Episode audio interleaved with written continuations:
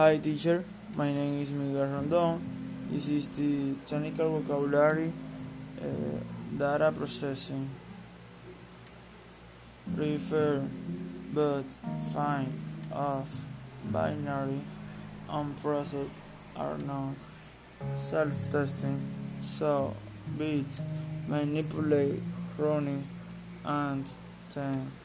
Test code, byte, convert, executing, understand, punctuation, kilobyte, set, anything, produce, interchange, megabyte, file, amount, organize, each, gigabyte, has been, step, state, hexadecimal, terabyte, have been, down, on, decimal, petabyte.